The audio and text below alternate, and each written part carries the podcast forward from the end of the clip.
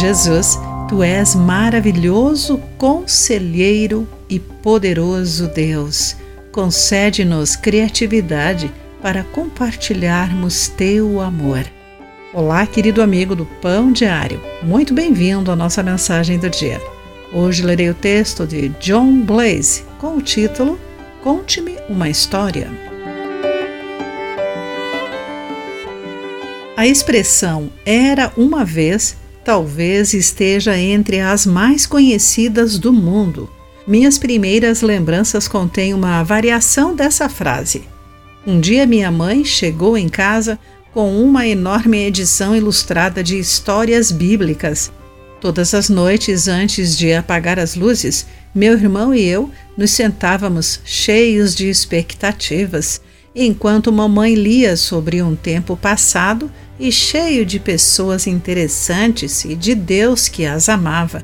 Essas histórias se tornaram uma lente de como enxergávamos o mundo exterior. Indiscutivelmente, Jesus de Nazaré foi o maior contador de histórias de todos os tempos. Ele sabia que todos nós carregamos em nosso interior uma atração inata por histórias. E ele sempre usou esse meio para comunicar suas boas novas. Era uma vez um homem que lançava sementes sobre a terra. Marcos 4:26. Era uma vez uma semente de mostarda. E assim por diante. O Evangelho de Marcos indica claramente que Jesus usou parábolas em suas interações com as pessoas comuns, como uma maneira de ajudá-las a ver o mundo com mais clareza e entender mais profundamente o Deus que as amava. É bom lembrarmos-nos delas ao desejarmos compartilhar as boas novas da misericórdia e da graça de Deus.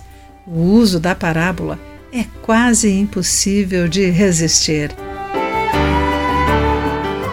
Querido amigo, utilizar-se de uma das parábolas em suas conversas nesta semana? Talvez assim: certa vez Deus respondeu a minha oração de maneira surpreendente. Pense sobre isso. Aqui foi Clarice Fogaça com a mensagem do dia.